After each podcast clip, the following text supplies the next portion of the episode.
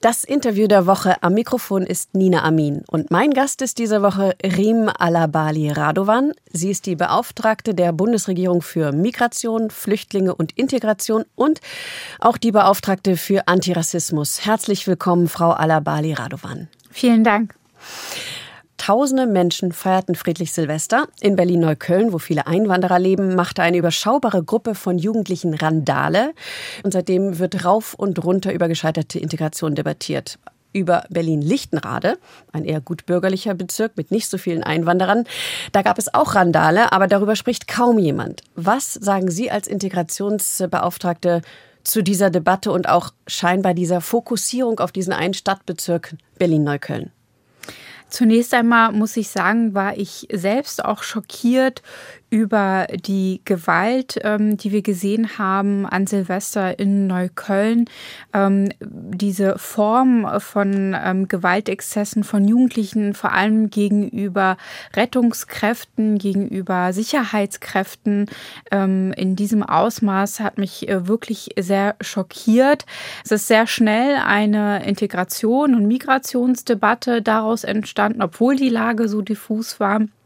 Ähm, und ähm, auch das hat mich ähm, überrascht, dass wir in einer Debatte gelandet sind, ähm, die mich ähm, an Zeiten erinnert, ähm, bei denen ich gedacht hätte, dass wir sie eigentlich längst hinter uns gelassen haben. Also dass rassistische Ressentiments geschürt werden, dass ganze Bevölkerungsgruppen dadurch auch stigmatisiert werden, bestimmte Begrifflichkeiten wieder on vogue sind. ich finde, es ist nicht ähm, oder der Anlass ähm, dient nicht dazu, jetzt eine Di Integrationsdebatte zu führen, sondern es ist ähm, eine gesamtgesellschaftliche Aufgabe, ähm, die wir da vor uns haben. Wir müssen darüber reden, warum ist das passiert, ähm, was ist mit den Jugendlichen los ähm, und wir müssen uns auch in bestimmten Stadtteilen soziale Probleme anschauen, aber das ist kein reines Problem der Integration. Sie haben es gerade angesprochen, die ähm, Informationslage war erst diffus. Es ging dann ja immer darum, wer von diesen Jugendlichen hat eigentlich den sogenannten Migrationshintergrund, wer nicht. Das war alles äh, noch sehr unklar. Ähm, es ist aber natürlich jetzt, wenn man auf die Berliner Zahlen guckt, so, dass viele ähm, einen Migrationshintergrund haben. Blenden Sie das aus oder sagen Sie, das müssen wir ausblenden, das hat damit gar nichts zu tun, weil das wird ja sehr kritisiert, dass das halt eben nicht ausgesprochen werden darf, sagen einige. Es wird kritisiert, dass es nicht ausgesprochen werden darf, aber wir sprechen ja die ganze Zeit darüber. Also von Tag eins war klar, da sind viele junge Menschen mit Migrationshintergrund dabei. Ähm, das verschleiert auch niemand. Ähm, das wird auch gesagt. Und ja, äh, das darf man auch sagen. Die Frage ist ja, was machen wir mit der Aussage? Was bedeutet das eigentlich? Und ich sage ganz klar, wir müssen äh, die Täter anhand ihrer Tat beurteilen und nicht anhand ihrer Herkunft oder anhand ihres Vornamens. Alleine die Aussage, die haben Migrationshintergrund, sagt für mich nicht viel aus. Nun ist es ja so, dass in dem Zusammenhang mit den Tätern der Silvesternacht ja immer wieder besonders über junge Männer geredet wird mit Migrationshintergrund und auch speziell arabischstämmige. Also da wird besonders kontrovers debattiert und da wird besonders raufgezeigt. Obwohl ja bei den Randalierern auch andere Nationalitäten dabei waren, auch Deutsche natürlich. Ähm, gibt es aus Ihrer Sicht da einen besonderes Gewaltproblem oder ein Problem mit Autoritäten von dieser Gruppe gegenüber Polizei, Feuerwehr, die da angegriffen worden sind? Zum einen ähm, zeigen die Zahlen der letzten Jahre, dass ähm, die Jugendgewalt zurückgegangen ist. Zum anderen erleben wir aber äh, bestimmte an bestimmten Stellen wie in der Silvesternacht in Neukölln, aber auch äh, in vielen anderen Großstädten über das Jahr verteilt, ähm, dass gerade junge Männer äh, besonders gewaltbereit sind. Das ähm, gilt auch zum Beispiel für äh, Fußballspiele und randalierende Hooligans. Auch das haben wir in den letzten Monaten erlebt, dass da Polizeikräfte massiv angegriffen wurden. Also ich finde, wir müssen trotzdem weiterhin über Jugendgewalt reden und natürlich auch ähm, uns anschauen, warum sind es vor allem junge Männer. Aber ähm, wie gesagt, ähm, wir sollten nicht die Unterscheidung machen ähm, nach Herkunftsländern oder nach Herkunft und äh, Vornamen, sondern insgesamt dieses Phänomen der Jugendgewalt in all ihrer Komplexität betrachten. Mhm. Das heißt, äh, höre ich daraus, Sie haben jetzt oder sehen da jetzt auch nicht vorrangig, dass das Ihre Aufgabe ist als Integrationsbeauftragte. Also Sie sagen, das hat eigentlich erstmal mit Integration nur am Rande zu tun. Ich verstehe Integration als eine soziale Frage und das betrifft auch nicht nur Menschen mit Einwanderungsgeschichte. Ähm, und äh, ich bin natürlich sehr gerne dabei, ähm, auch äh, da Lösungen äh, zu finden.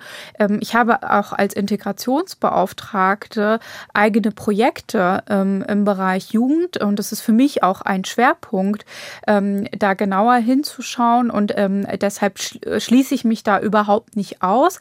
Aber es ist kein reines ähm, Phänomen äh, von Migrantinnen. Sie selbst haben ja auch arabische Wurzeln. Ihre Eltern stammen aus dem Irak. Sie sind 1996 im Grundschulalter ähm, als Asylsuchende nach Deutschland gekommen. Sie sind ja auch Antirassismusbeauftragte. Hat unsere Gesellschaft vielleicht ein Problem auch speziell mit Menschen aus dem arabischen Raum oder muslimischer Religionszugehörigkeit? Als Antirassismusbeauftragte bin ich in vielen Gesprächen äh, vor allem mit Betroffenen, mit Migrantinnenorganisationen, mit Religionsgemeinschaften, habe auch einen ähm, Lagebericht zum Thema Rassismus äh, vorgestellt.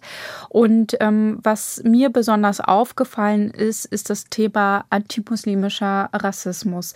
Es sind viele junge Menschen, die auch ähm, über Generationen hier leben, die als Musliminnen und Muslime gelesen werden die immer wieder berichten, dass sie von Diskriminierung betroffen sind und dass sie sich nicht als Teil der Gesellschaft ähm, zugehörig fühlen.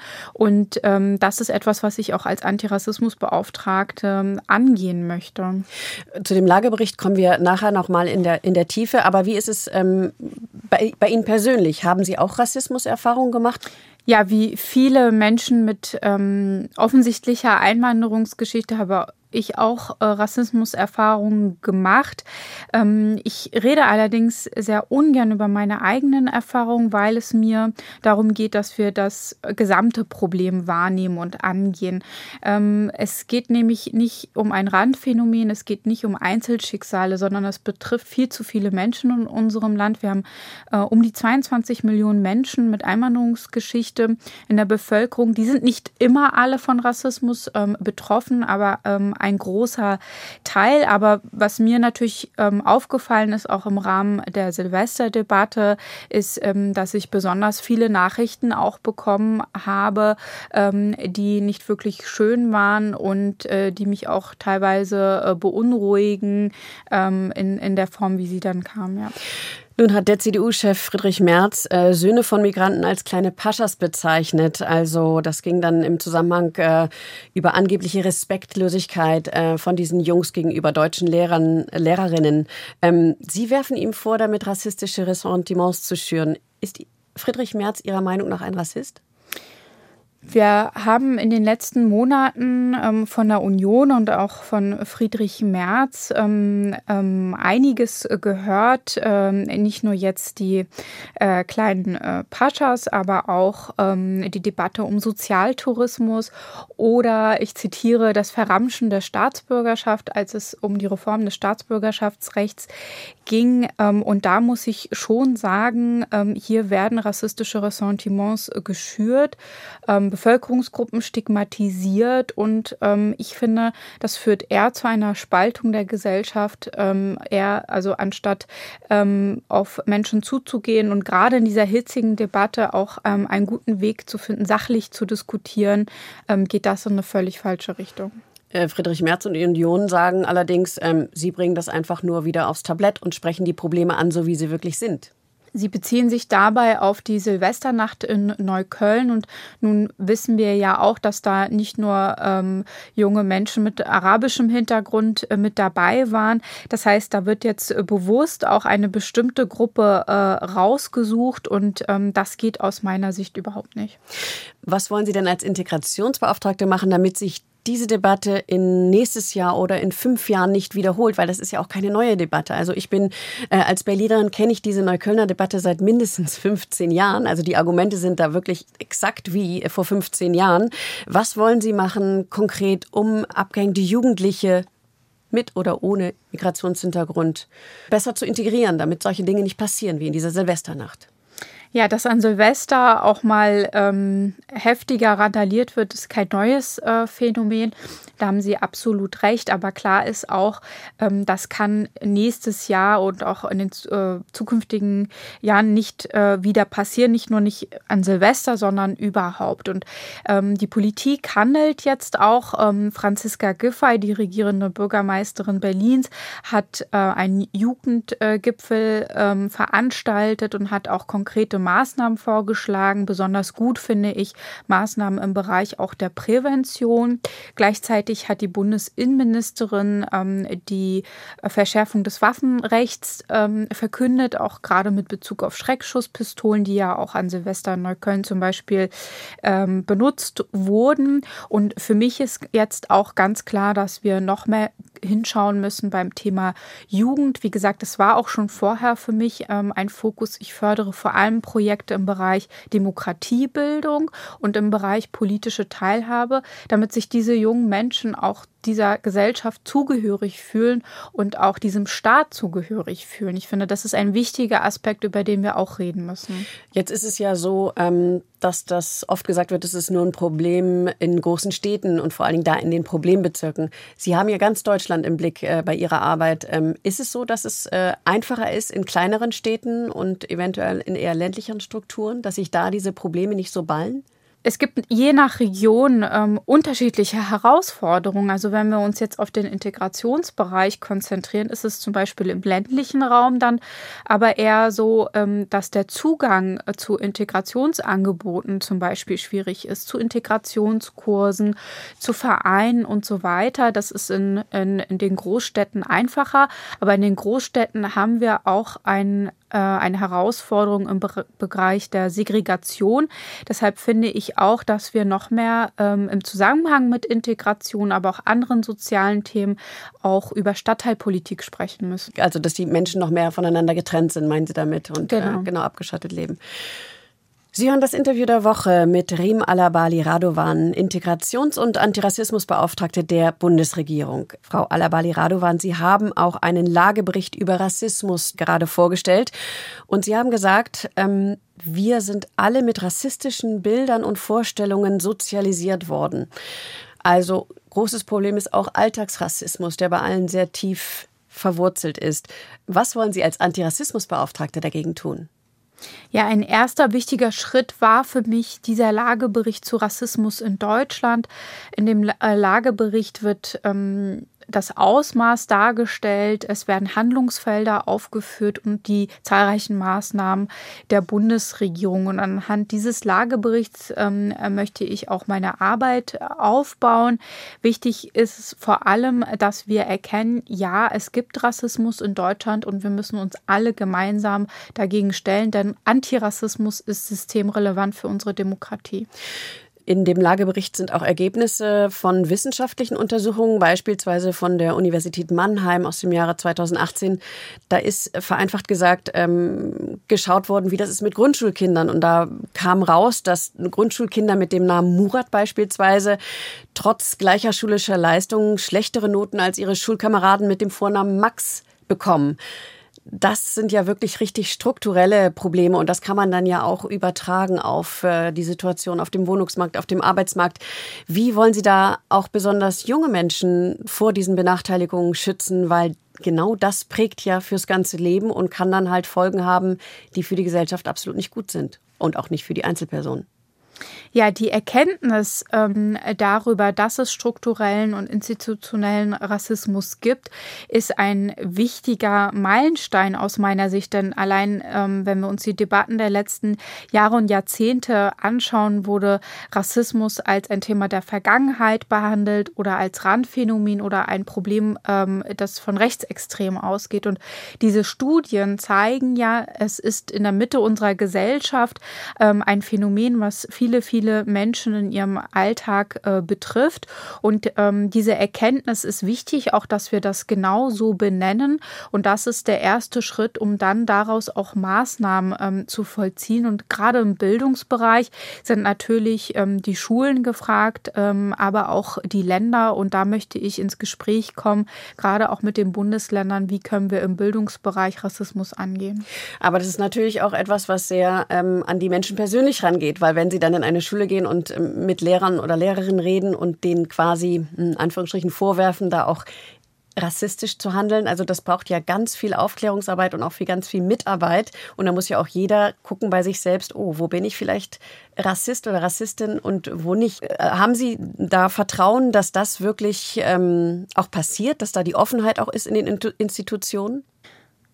Wenn man mit, gerade mit Lehrkräften spricht, äh, um bei dem Beispiel zu bleiben, ähm, merkt man schnell, dass eine ganz, ganz äh, große Zahl der Lehrkräfte überhaupt nicht bewusst rassistisch diskriminiert oder dass überall äh, rassistisch diskriminiert wird. Es sind ähm, jetzt äh, natürlich ähm, diese Fälle da und diese Studien, die zeigen, es gibt ähm, auch diese unbewussten Formen ähm, von Diskriminierung und viele sind, viele Lehrkräfte sind aus meiner Erfahrung sehr offen dafür, diesem Problem zu entgegnen. Sie möchten das ja ja gar nicht äh, bewusst.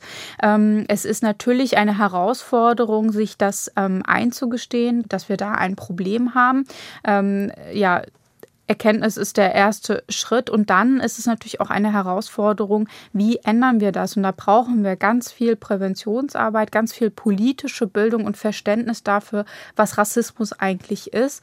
Und dafür soll der Lagebericht auch eine Grundlage bieten, weil wir sind eigentlich noch an dem Punkt, dass wir noch Verständnis dafür brauchen, was ist eigentlich Rassismus.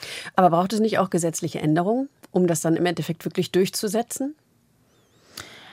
In das ist ganz unterschiedlich. Ähm, da muss man sich die verschiedenen Institutionen ähm, anschauen. Ich glaube, ähm, im Bildungsbereich brauchen wir zunächst einmal ganz viel Aufklärung und politische Bildung und Verständnis dafür.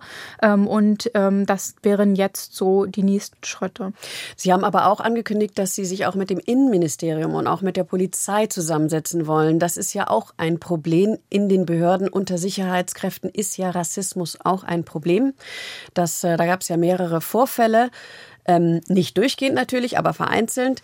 Auch das Thema Racial Profiling wird immer wieder angesprochen. Also wenn Menschen ohne Anlass aufgrund ihrer dunklen Hautfarbe kontrolliert werden polizeilich, obwohl das eigentlich verboten ist, findet das statt.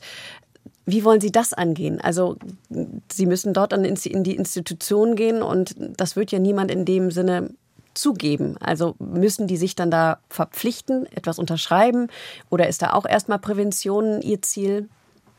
Zunächst einmal ähm, muss man deutlich sagen, Racial Profiling ist in Deutschland rechtswidrig. Ähm, gleichzeitig haben wir aber diese vielen Meldungen ähm, von Menschen, zum Beispiel der Afrozensus ähm, zeigt das ganz klar, dass äh, schwarze Menschen ähm, in Deutschland häufiger das Gefühl haben, anlasslos kontrolliert zu werden ähm, und das Gefühl haben, dass es aufgrund ihres Aussehens passiert.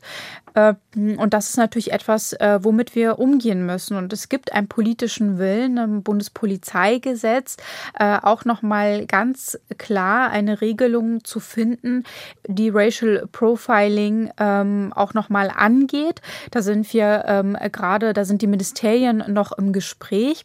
Ich werde aber auch ein Roundtable Polizei veranstalten und gemeinsam mit den zivilgesellschaftlichen Akteuren, mit der Wissenschaft und mit der Polizei äh, zu schauen, wie steht es um Racial Profiling, was sagt eigentlich die Polizei dazu und was sind die weiteren Vorschläge, die wir noch mit einbringen können. Afrozensus müssen Sie vielleicht noch mal ganz kurz erklären. Was ist das genau? Das ist wahrscheinlich dann eine Befragung unter Menschen mit Genau. Dunkle Hautfarbe. Der Afrozensus ist eine äh, Befragung ähm, ähm, von schwarzen Menschen in Deutschland zu verschiedenen Fragen, auch zum Thema Rassismus und Diskriminierung. Nun ist es aber so, dass Rassismus ja auch wie soll ich sagen, es ist ja keine Einbahnstraße. Es gibt es ja in alle verschiedenen Richtungen. Und auch gegenüber Bio-Deutsch in Anführungsstrichen, ähm, auch sie empfinden es teilweise, dass sie, ähm, also ich habe Berichte gehört von beispielsweise, wenn Schüler in einer Klasse sind und da sind eigentlich fast nur noch andere Schüler mit Einwandererbiografie, dass sie sich da auch rassistisch teilweise beleidigt fühlen, weil sie eben als Bio-Deutscher bezeichnet werden. Sehen Sie das auch als ein Problem? Es gibt ähm, gegenüber ähm, ja, weißen Deutschen, wollen wir es jetzt in dem Zusammenhang mal so äh, nennen, ähm, sicherlich auch ähm, Vorurteile und Stigmatisierung, also auch die Begriffe, die Sie gerade genannt haben, gehen in Richtung Vorurteile und Stigmatisierung. Aber bei Rassismus ähm, geht es auch um Machtstrukturen und in, um, ähm, wie wir ja auch schon gesagt haben, um strukturellen Rassismus. Und ähm, diese Stigmatisierung und diese Vorurteile führen aber nicht dazu, dass ähm, diese Menschen, also weiße Deutsche ähm, in dem Zusammenhang jetzt in ihrem ähm, Alltag ähm, diskriminiert werden ähm, oder ihren Lebensweg nicht so gehen können ähm, äh, aufgrund von strukturellem Rassismus. Also sie sind dann nicht davon betroffen. In der Wissenschaft gibt es eine äh, große Debatte zu diesem Thema, zu dieser Frage. Also da muss man schon unterscheiden zwischen Rassismus und äh, Vorurteilen und Stigmatisierungen. Das sind schon unterschiedliche Dinge. Ähm, nun haben sowieso immer mehr Kinder und Menschen in Deutschland eine Einwandererbiografie, sind Ausländer, Ausländerinnen. Es soll jetzt auch noch leichter werden oder es wird jetzt leichter, einen äh, deutschen Pass zu bekommen und daneben auch seinen Ursprungspass sozusagen zu behalten. Glauben Sie auch das, dass das hilft, irgendwie Vorurteile abzubauen, sich auf einer anderen Augenhöhe zu begegnen, mehr Akzeptanz? Ich denke, in unserer ähm, Einwanderungsgesellschaft ist es eigentlich längst überfällig, dass wir äh, diesen Schritt machen, die Reform des Staatsangehörigkeitsrechts, weil ja, es gibt diese Debatte um die doppelte Staatsangehörigkeit, aber in der Realität ist es so, dass jetzt schon über 60 Prozent der Menschen, die die deutsche Staatsbürgerschaft beantragen können, eine doppelte oder eine Mehrfachstaatsangehörigkeit haben können.